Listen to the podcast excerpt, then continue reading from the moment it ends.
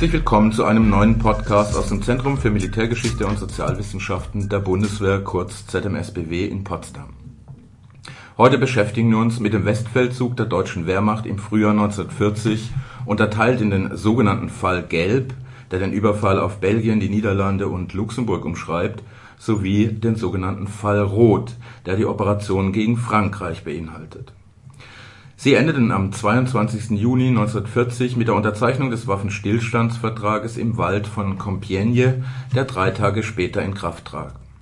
Dieser Feldzug gilt heute geradezu als Paradebeispiel für die deutsche sogenannte Blitzkriegsstrategie und hob mit dem Sieg über den vermeintlichen Erzfeind binnen weniger Wochen Adolf Hitler auf den Zenit seiner Macht und auch seiner Beliebtheit in der deutschen Mehrheitsbevölkerung der Chef des Oberkommandos der Wehrmacht, Generalfeldmarschall Wilhelm Keitel, prägte bei den anschließenden Siegesfeiern den Begriff vom „ größten Feldherrn aller Zeiten “, der im Nachhinein mit den Niederlagen der Wehrmacht dann mitunter zum „ Gröfatz “verballhornt worden ist.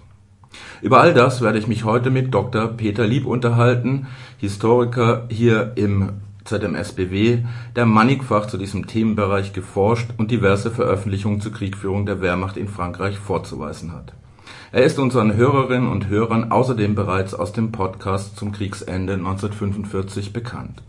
Mein Name ist John Zimmermann, ich bin Leiter des Forschungsbereiches Deutsche Militärgeschichte bis 1945 am ZMSBW und freue mich, Peter Lieb heute begrüßen zu dürfen. Scott, Herr Zimmermann. Am 10. Mai 1940 griffen Wehrmachtverbände an der Westgrenze des Deutschen Reiches äh, die Nachbarn Luxemburg, Belgien und die Niederlande an, mit dem Hauptziel freilich, Frankreich niederzuwerfen. Damit endete eine seit September 1939 andauernde Phase, in der zwar Frankreich und Großbritannien dem Deutschen Reich infolge dessen Überfalls auf Polen den Krieg erklärt hatten, faktisch aber nicht aktiv wurden, jedenfalls nicht offensiv. Im Deutschen wird diese Episode deswegen als Sitzkrieg bezeichnet, im Französischen als Drôle de guerre und im Englischen als Phony War. Herr Lieb, vielleicht können Sie uns zunächst einmal die Vorgeschichte dieses Feldzuges zusammenfassen und dabei die bis heute oft gestellte Frage beantworten, weswegen die französischen und britischen Streitkräfte in der Defensive verharrten, während die Wehrmacht im Osten Polen eroberte. Als die Wehrmacht am 1. September 1939 Polen angreift, sind im Westen kaum deutsche Truppen oder wenige deutsche Truppen, noch dazu schlecht ausgebildete deutsche Truppen. Und jeder erwartet eigentlich, jetzt würden die Westmächte, sprich die Briten und die Franzosen, angreifen. Aber es geschieht nichts. Die Briten täuschen oder behaupten, sie haben noch zu wenig Truppen auf dem Kontinent, um offensiv vorzugehen. Und bei den Franzosen ist das Entscheidende ihre Militärdoktrin. Ihre Militärdoktrin basiert sehr auf den Erfahrungen des Ersten Weltkrieges, dass der Verteidiger immer stärker ist als der Angreifer. Sprich, man wartet erst, bis der Gegner angreift und tritt dann erst zur Gegenoffensive an. Das Ganze verstärkt sich noch unter dem Eindruck der Maginot-Linie, großen, einer großen Befestigungslinie, die die Franzosen an der deutsch-französischen Grenze aufgebaut haben. Und dieses Maginot-Denken ist ein passives Denken, das ähm, ja, in dem Aktion nicht vorkommt, sondern nur Reaktion und daher auch die Franzosen nicht zu einer Offensive im Herbst 1939 übergehen. Bis heute gilt der Westfeldzug der Wehrmacht als brillante Umsetzung des sogenannten Blitzkrieges. Würden Sie uns für den Verlauf des Feldzuges unter diesen äh, Zuschreibungen einmal kurz skizzieren? Die Deutschen greifen am 10. Mai 1940 mit drei Heeresgruppen an, mit insgesamt ungefähr 120 Divisionen, 7400 Geschützen, 2400 Panzer, 3600 Flugzeugen, also um nur mal eine Vorstellung zu bekommen, dass es eine große Operation ist. Und der Feldzug selbst ist, wie Sie schon auch in Ihrer Anmoderation gesagt haben, Herr Zimmermann, in zwei Phasen unterteilt. Erstens den Fall Gelb, da geht es um einen Angriff durch Belgien, Holland und durch Nordfrankreich. Und in der zweiten Phase greifen die deutschen Truppen dann sozusagen, nachdem sie Holland und Belgien und Nordfrankreich eingenommen haben, nach Süden hin ins Innere Frankreichs an.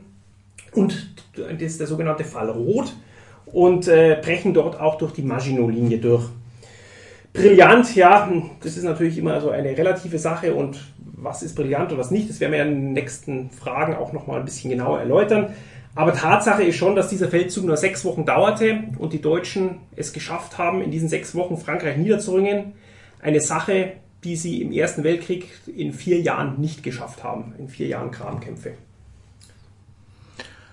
In der deutschen militärischen Führung gab es ja durchaus Bedenken, Sie sprachen es ja gerade an, ob und wie dieser Feldzug erfolgreich geführt werden könne. Sicher spielte da auch die äh, Rückbesinnung auf die Geschehnisse im Ersten Weltkrieg eine Rolle. Und am Ende entschied sich Hitler für den sogenannten Sichelschnittplan Erich von Mansteins. Dazu hätte ich drei Fragen. Erstens, wie sah dieser Operationsplan eigentlich aus und wie und wieso überzeugte er Hitler? Und als dritte Frage, Sie haben es gerade selber angesprochen, wieso gelang im Zweiten Weltkrieg dieser offensive Vorstoß, der im Ersten Weltkrieg in einem Stellungskrieg mündete? Ja, also wie Sie vorher schon gesagt haben, auch den Schlieffenplan im Ersten Weltkrieg, das ist so das Bild, was man immer so vor Augen hat, der große deutsche Aufmarsch in, durch Belgien und dann drehen die deutschen Truppen ein nach Süden, umfassen Paris und so weiter. Das war durchaus auch ein Plan, den das Oberkommando des Heeres zunächst mal gehabt hat. Allerdings gibt es einen vergleichsweise jungen und äh, ja, innovativen Offizier namens äh, von Mahnstein, der mit einem neuen Operationsplan daherkommt, den sogenannten Sichelschnittplan. Dieser Sichelschnittplan sieht nicht vor, dass man erst sozusagen immer einen großen Bogen nach Frankreich angreift, von Norden nach Süden, sondern Mahnsteins Sichelschnittplan äh, sieht vor, durch die Ardennen hindurch, durchs belgisch-luxemburgische Grenzgebiet hindurch, zur nordfranzösischen Kanalkiste durchzustoßen und damit die großen britischen, französischen, belgischen Truppenkörper in Belgien, Nordbelgien einzukesseln, wie so eine Sichel einzukesseln. Das ganze, dieser ganze Plan hat ein großes Risiko und zwar ist die ganze linke Flanke nach Süden hin offen für mögliche französische Gegenangriffe.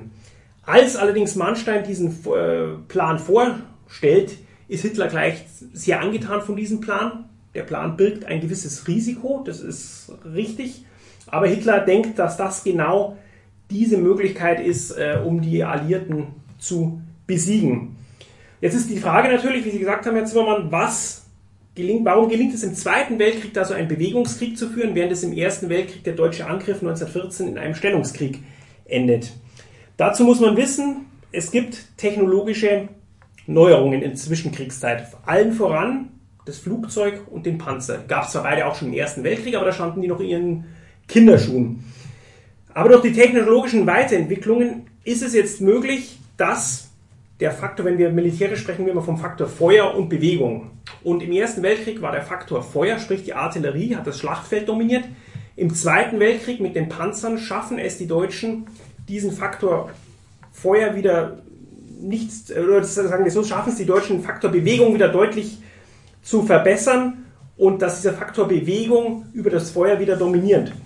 Also der Frankreich-Feldzug wird auch letztlich durch, wir haben, ich habe vorher gesagt, ungefähr 120 deutsche Divisionen. Er wird aber letztlich eigentlich nur durch eine Handvoll, ungefähr 15 bis 20 deutschen Panzer oder gepanzerten Divisionen entschieden, während die Rest der Infanterie da eigentlich nur eine Nebenrolle spielt. Und gleichzeitig neben dem Panzer kommt noch die Luftwaffe hinzu, als sogenannte äh, fliegende Schlachtartillerie, die in Durchbruchschlachten oder in bestimmten militärischen Schwerpunkten sofort ihr Feuer oder ihren Einsatz dahin verlegen kann und zwar in, in Windeseile, um es mal so bisschen salopp zu sagen. Kommen wir von der Siegerseite mal kurz auf die Verliererseite zu sprechen.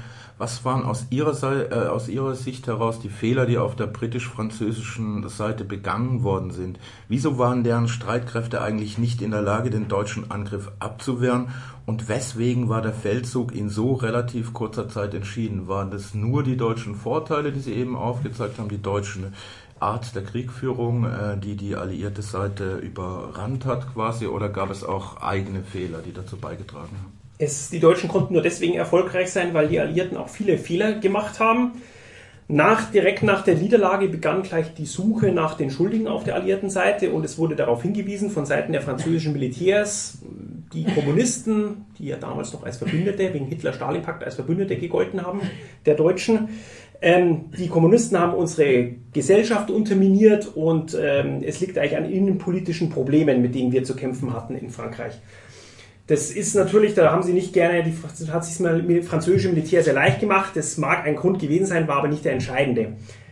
Ebenso ist es auch falsch, wie am anderen, äh, aus anderer Sicht jemand wie Charles de Gaulle gesagt hat, die Deutschen haben deswegen gewonnen, weil sie mehr Mann und mehr Material hatten und auch noch die bessere Qualität hatten. Das stimmt auch nicht. Die Deutschen waren sogar in allen Bereichen numerisch unterlegen und hatten auch nicht immer das bessere Material, gerade bei den Panzern.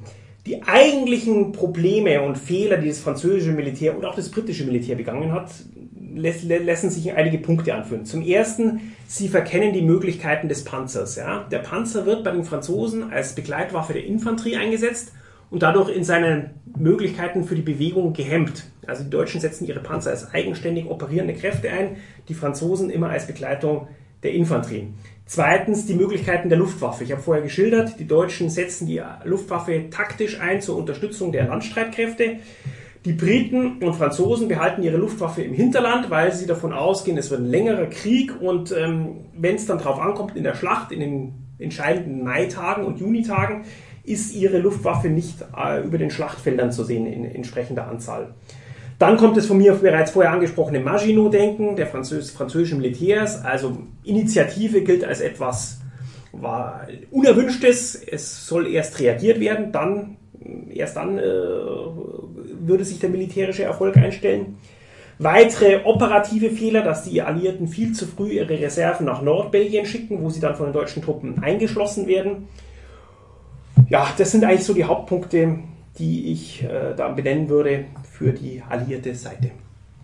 Sie haben eben schon ähm, die, die, ein oder andere Ex-Post-Argumentation äh, angeführt, die nach dem Krieg erdacht oder argumentiert worden ist, um zu erklären, äh, wie es eigentlich zu dieser Niederlage gekommen ist. Welchen Platz ordnen Sie diesem Feldzug in der deutschen und der französischen Erinnerungskultur heute zu? Wie wird er insbesondere in die nationale Geschichte Frankreichs eingeschrieben und wie geht man dort mit, mit dieser ja desaströsen Niederlage heute um? Die französische Niederlage wurde schon damals von dem Zeitgenossen und Historiker und Offizier Marc Bloch als die étrange défaite bezeichnet, also eine seltsame Niederlage, weil sich die Franzosen selber nicht so richtig klar wurden, was ist jetzt da eigentlich über sie geschehen, dass die angeblich stärkste Armee der Welt, die französische, so schnell besiegt wurde.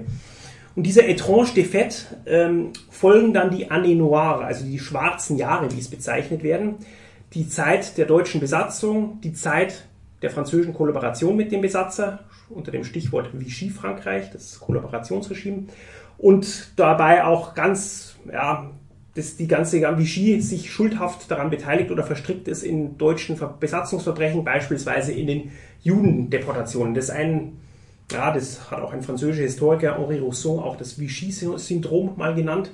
Das ist eine Sache, die für die Franzosen eine mühsame und schwere Aufarbeitung war in den letzten Jahrzehnten. Für die Deutschen würde ich sagen, spielt dieser ähm, Sieg über Frankreich 1940 heute, mit Ausnahme von einigen Militaristen vielleicht, spielt dieser in der Erinnerungskultur ist eigentlich wenig Platz in der heutigen Gesellschaft bei uns für militärische Erfolge, die noch dazu von sehr zweifelhaften Wert sind. Es, man muss sich ja immer wieder vor Augen halten, es geht darum, dass das äh, nationalsozialistische Deutschland ähm, da gewonnen hat. Ähm, ich denke aber noch ein weiterer Punkt ist wichtig darauf hinzuweisen. Also 1940 haben wir die totale französische Niederlage, 1945 haben wir die totale deutsche Niederlage. Also beide Seiten haben, auch wenn Frankreich 1945 Siegermacht ist, aber beide Seiten haben in diesem Krieg schwere oder auf deutscher Seite eben eine totale Niederlage hinnehmen müssen.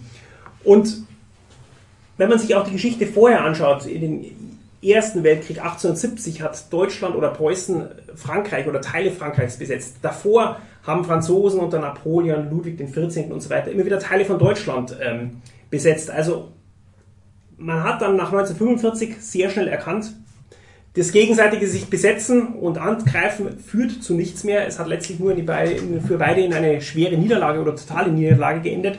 Und das ist dann doch auch der Ausgangspunkt für eine deutsch-französische Aussöhnung und auch spätere Partnerschaft. Sie haben gerade das äh, bis dahin wenigstens äußerst äh, schwierige deutsch-französische Verhältnis beschrieben. Ähm, Im Grunde ging es dem deutschen Militär bereits seit der Niederlage 1918 im Ersten Weltkrieg relativ schnell darum, um die Frage, wann können wir auf welche Art und Weise Revanche üben äh, für diese Niederlage, die man sich Propaganda hin, Propaganda her nicht wirklich selbst auf die Fahne schreiben wollte, 1918. Am 22. Juni 1940, also vor 80 Jahren inzwischen, wurde im Wald von Compiègne und just in jenem Eisenbahnwaggon der Waffenstillstand unterzeichnet, in dem die Deutschen 1918 um Waffenstillstand nachsuchen mussten. Was hat es damit auf sich? War das dieser Revanche-Gedanke, der da im Vordergrund stand? Ist das Symbolpolitik? Wie werten Sie das?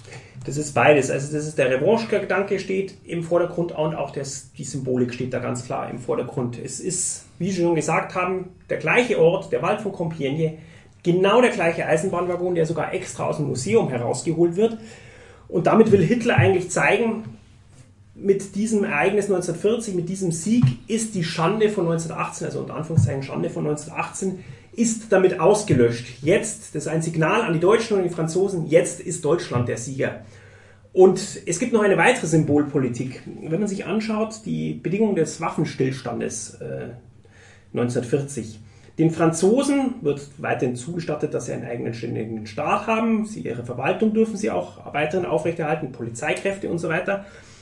Aber sie müssen genau wie die Deutschen in den Versailler Bedingungen ein, ihr Heer massiv reduzieren. Und Deutschland durfte ja, wie wir wissen, in der Zwischenkriegszeit oder in, ja, in den 1920er Jahren nur ein Heer von 100.000 Mann haben. Und diese Zahl, 100.000 Mann Heer, taucht wieder genau in den Waffenstillstandsbedingungen von 1940 auf. Diesmal dürfen die Franzosen nur ein 100.000 Mann Heer haben. Also auch hier sieht man wieder die Symbol- und Revanche ähm, die Symbolpolitik und auch die Revanchepolitik, die sich hier wieder ganz klar manifestiert, die Schande unter Anführungszeichen von 1918 soll ausgelöscht werden. Vielleicht werfen wir noch einen kurzen Blick auf den, den anderen Gegner, der ja auch geschlagen wurde in diesem Westfeldzug, nämlich Großbritannien respektive das britische Expeditionskorps, das an der Seite der französischen Verbände ja gegen die deutschen Truppen gekämpft hatte. Bereits Ende Mai 1940 standen die deutschen, Truppe an, äh, deutschen Truppen an der Kanalküste und hatten dort ja auch die Masse des britischen Expeditionskorps, neben vielen französischen Verbänden auch, bei Dunkerque, zu Deutsch Dünkirchen, eingekesselt. Und es schien nur eigentlich eine Frage der Zeit, bis sie sich den deutschen Truppen ergeben müssten. Doch dann kam gab Hitler jenen ominösen Haltebefehl an seine Verbände heraus, über den sich bis heute ja das ein oder andere Gerücht und viele Legenden ranken. Wie bewerten Sie dieses Geschehen? Ja, es gab lange Zeit das Gerücht, dass Hitler absichtlich ähm, durch diesen Haltebefehl äh, die, die, die, komplette Zerstörung des britischen Heeres ähm, ja, verhindern wollte, um Großbritannien für einen Sonderfrieden ja, sich sozusagen nicht gefügiger zu machen, aber sozusagen eine Annäherung, eine politische Annäherung an Großbritannien damit ähm, zu erleichtern.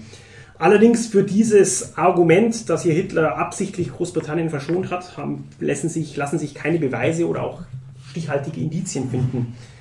Die heutige Erklärung ist eine andere. Da gibt es zwei verschiedene ja, Erklärungsmuster für diesen Haltebefehl. Das erste stammt von Karl-Heinz Frieser. Der sagt, Hitler hat mit diesem Befehl seine Macht über seine eigene Generalität ähm, dokumentieren wollen. Und zwar, man muss das wissen, in den Tagen zuvor hat die deutsche Generalität in der Fluidität dieses Feldzuges, wo alles sehr schnell ging, sehr oft nicht mehr auf Hitlers Befehle so richtig gehört, haben oft gemacht, was sie selbst wollten oder was sie für richtig erachtet haben.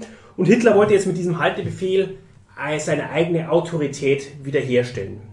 Das ist eine Erklärungsmöglichkeit, die Karl-Heinz Frieser geboten hat. Eine andere Erklärungsmöglichkeit, darauf hat äh, Roman Töppel hauptsächlich hingewiesen, ist, dass dieser Haltebefehl gar nicht auf Hitler zurückgeht, die Initiative, sondern auf den Oberbefehlshaber der Heeresgruppe, den Generalfeld oder späteren Generalfeldmarschall Gerd von Rundstedt, weil Rundstedt Angst hat, dass seine schnell auf Dünkirchen zustoßenden Truppen selbst eingegriffen werden an den Seiten von den Briten und von den Franzosen und selbst eingekesselt werden könnten.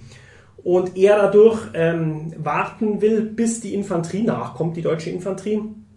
Und als er diesen, dieses, dieses, diese Initiative an Hitler weitergibt, Hitler ähm, das sofort bestätigt. Aber der Töppel sieht da eben Rundstedt als den eigentlichen äh, Urheber dieses Haltebefehls. Vielleicht bleiben wir kurz bei diesem Moment. Welche Folgen hatten denn, hatte denn diese Evaku Evakuierung der britischen Truppen, die unter der, äh, dem Codenamen Operation Dynamo lief?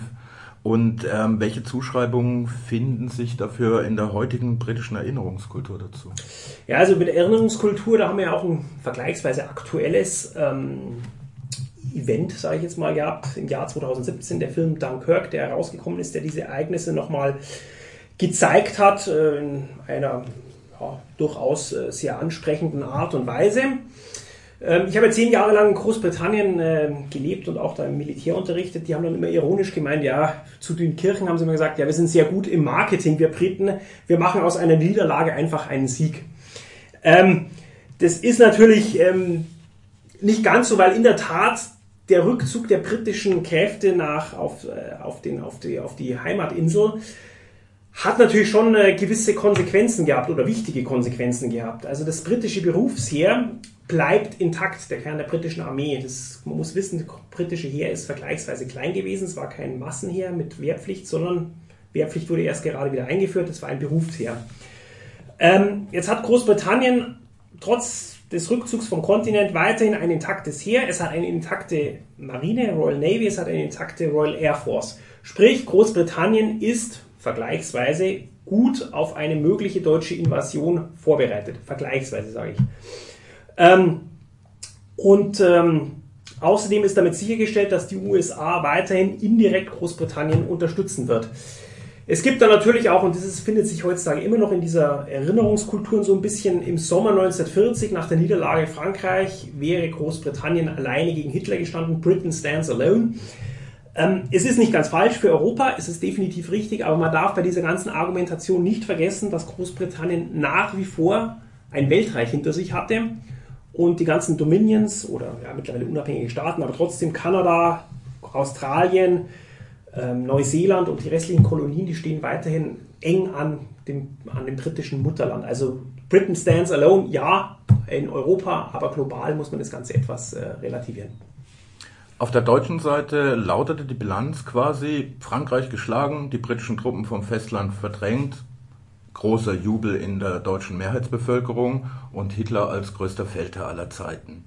Doch nicht nur Hitler profitierte von diesem Erfolg, er ließ auch seine militärischen Gefolgsleute daran teilhaben. Es regnete förmlich Auszeichnungen und Beförderungen.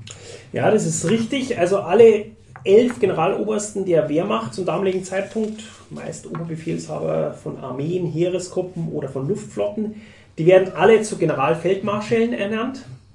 Und äh, Göring als bereits Generalfeldmarschall, für den wird ein neuer Dienstgrad eingeführt, der Reichsmarschall. Es gibt nur eine Ausnahme, von dieser Regel. Der wird nicht befördert, das ist der Generaloberst Blaskowitz, der, bereit, der 1939-40 in Polen gegen die deutsche Besatzungspolitik opponiert hat und daher bei Hitler in Ungnade gefallen war. Das ist die einzige Ausnahme. Ansonsten regnet es, wie Sie sagten, eine Anzahl von Beförderungen und Auszeichnungen.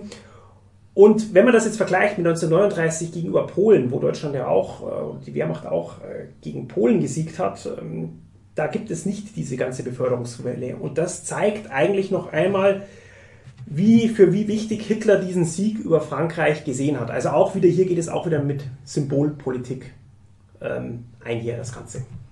Sie haben gerade Polen angesprochen. Polen gilt ja äh, in, in Deutschland grundsätzlich äh, der Historiker Jürgen Böhler hat es mal bezeichnet als Auftakt zum Vernichtungskrieg äh, im Osten Europas, freilich. Nun dürfen wir aber auch äh, nicht unbesprochen lassen, dass es im Rahmen des Westfeldzuges zu schwerwiegenden Kriegsverbrechen durch deutsche Wehrmachtverbände und SS-Truppen kam. Können Sie diese Vorgänge für uns kurz kontextualisieren und bewerten? Und was waren die Motive und Hintergründe eigentlich für diese Massaker? Ja, da muss man auch noch sehen, 1914 kommt da auch noch als weiteres, weitere Schicht sozusagen hinzu. 1914 beim deutschen Angriff auf Frankreich und Belgien kommt es auch massenweise zu Erschießungen von Zivilisten, weil sich deutsche Truppen denken, sie werden aus dem Rücken von französischen und belgischen Zivilisten äh, bekämpft. Ähm, Hitler oder auch die Wehrmacht legt viel Wert darauf, dass sich sowas 1940 möglichst nicht wiederholen soll, weil 1914 hatte das dann zu einer Propagandageschlacht geführt, was für die Deutschen, wo die Deutschen schon von vornherein äh, auf einem schlechten, ja, auf der, auf einer schlechten Argumentationsstandpunkt äh, standen. Nichtsdestotrotz kommt es auch in Frankreich 1940 Frankreich-Feldzug 1940 oder im Westfeldzug 1940 zu äh, deutschen Verbrechen, die in der Öffentlichkeit eigentlich überhaupt nicht bekannt sind bisher. Also wer, wer weiß schon, dass das größte Massaker von Wehrmachtssoldaten begangen an französischen Zivilisten nicht in das Jahr 1944 fällt im Rahmen der Partisanenbekämpfung. Ich spreche jetzt von Wehrmacht, nicht von Waffen-SS. Es fällt nicht ins Jahr 1944, sondern ins Jahr 1940 in der nordfranzösischen Örtchen Wagny kommen, werden ungefähr 120 Zivilisten erschossen. In Winkt in Belgien gut 80 Zivilisten erschossen. Die Gründe dafür sind ähnlich wie 1914. Die deutschen Truppen glauben, dass sie aus dem Rücken von der französischen oder belgischen Zivilbevölkerung beschossen werden. Ähm, zumeist werden es wahrscheinlich zurückgebliebene äh, französische oder belgische Soldaten gewesen sein, die das Feuer eröffnet haben. Aber die einzelnen Umstände lassen sich da vielleicht en Detail nicht mehr aufklären. Aber es ist interessant, dass, und das, dass in Winkt und Wanye Wehrmachtsverbände, die im Übrigen unerfahren sind, die noch nicht in Polen vorher gekämpft haben, ähm, sofort als Repressalie da massenweise Zivilisten hinrichten. Das sind allerdings wohlgemerkt doch eher Ausnahmen und ähm, einen Verband gibt es allerdings, bei dem hat es ziemlich Systematik und da sieht man dann doch wieder die Rolle, auch die die NS-Ideologie spielt. Die SS-Division Totenkopf ähm, bringt in den letzten Maitagen innerhalb von wenigen Tagen an verschiedenen Orten ungefähr 600 Zivilisten um. Also das ist das einzige Mal, wo man auch sieht, wo ein Großverband systematisch Zivilisten im Frankreich-Zeltzug tötet. Noch dazu gibt es das Kapitel der Erschießung von schwarzen französischen Kriegsgefangenen. Da einige Studien oder eine Studie spricht davon von 3000 äh, erschossenen französischen schwarzen Kriegsgefangenen. Ich sehe das aus vielerlei Gründen methodisch etwas schwierig an die Zahl. Ähm, allerdings, dass es diese Erschießung gegeben hat, das ist, ähm, das ist kein, daran kann kein Zweifel bestehen. Der Umfang ist halt nur unklar. Aber wir sollten trotzdem, trotz all dieser Verbrechen, die es auf deutscher Seite 1940 zweifellos gegeben hat, sollten wir allerdings auch wieder die in den Rahmen setzen und sehen, dass es nicht wie 1939 in Polen oder vor allen Dingen 1941 in der Sowjetunion, dass es 1940 in Frankreich definitiv kein Vernichtungskrieg war. Vielen Dank für diese Klarstellung. Kommen wir zum Schluss vielleicht zu einer Art Gesamtbewertung. War es seinerzeit, um es auf den Punkt zu, äh, zu bringen, gerechtfertigt, dass Keitel Hitler als größten Feldherrn aller Zeiten pries? Oder handelt es sich dabei um eine dem auch sonst so willfährigen Keitel gerne unterstellte Lobhudelei gegenüber seinem Führer? Ja, Keitel hat ja nicht auch umsonst äh, den wenig schmeichelhaften Spitznamen La Keitel ähm, erhalten. Ähm, es ist so, dass die Generäle dann nach 1945 in ihren Memoiren immer wieder so ein Hitler-Bashing betrieben haben. Hitler ist schuld an sämtlichen militärischen Niederlagen, die wir erleiden mussten und haben dadurch eigentlich die Generalität oder ehemalige Generalität ihre eigene Verantwortung und ihre eigenen Fehler versucht zu, äh, zu übertünchen. Mittlerweile hat sich das vielleicht in der Forschung gewandelt, dass teilweise so ein bisschen ein General-Bashing entstanden ist, dass die Generalität alles verbockt hat. Nun ja, das Fakt ist schon, dass Hitler auf militärischem Gebiet viele, er ist ja nicht ausgebildeter Militär gewesen, Hitler, er hat das alles auch mit Intuition sozusagen gemacht, viele Fehler begangen hat, ähm, vor allem in der zweiten Kriegshälfte mit zahllosen, sinnlosen Haltebefehlen. Aber wenn wir Hitler als Feldherr begreifen wollen, dann müssen wir halt, dürfen wir halt nicht nur immer seine ganzen Fehler analysieren, sondern sollte man auch schauen, vielleicht mal an einen oder anderen Punkt, wo vielleicht Hitler militärisch, in militärischer Hinsicht vielleicht doch äh, recht hatte. Und so ist es im Frankreich-Feldzug. Er ist zwar nicht, wie es Keitel mit seinem größten Feldherrn aller Zeiten nahelegen wollte, der Vater dieses Erfolges und des Operationsplanes. Das ist, wie wir vorher gesagt haben, das liegt ähm, der Vater dieser Folge sozusagen ist Erich von Mannstein mit seinem Siegelschnittplan. Aber es ist doch, militärisch gesprochen, ähm, das Verdienst von Hitler, dass er erkannt hat, dieser Operationsplan hat äh, die höchsten Erfolgsaussichten. Und er entscheidet sich für diesen äh, ähm, Operationsplan gegen den expliziten Willen der meisten seiner Generäle. Und er erhält damit Recht, behält damit Recht. Und in Zukunft, gerade was das Unternehmen Barbarossa betrifft, wird es für die Generäle, äh, die sind jetzt praktisch zum Schweigen gebracht worden, sie können nicht mehr Kritik äußern oder wollen auch nicht Kritik äußern vor allen Dingen.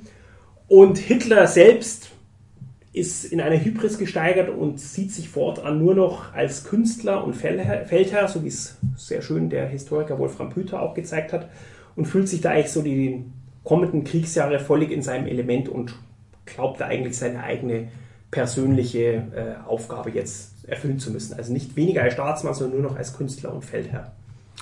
Herzlichen Dank für diese ähm, abschließende Gesamtbewertung, Herr Lieb.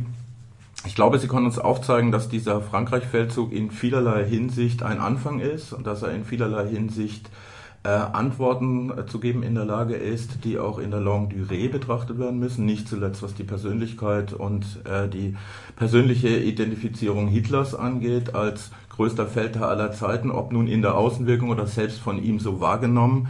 Ähm, es gibt selten äh, historische Ereignisse, für die es ein Standardwerk gibt. Ich glaube, wir sind uns beide einig, dass, es, dass wir es hier in diesem Fall mit einem Standardwerk zu tun haben, das äh, von einem früheren Mitarbeiter dieses Hauses, Karl-Heinz Frieser, verfasst worden ist mit dem Namen Die Blitzkrieg-Legende, der Westfeldzug 1940, mittlerweile in mehrfacher Auflage erschienen. Wer sich äh, dort vertieft mit diesem Westfeldzug auseinandersetzen will, der wird dort alle Antworten finden, die er militärhistorisch operativ dazu braucht.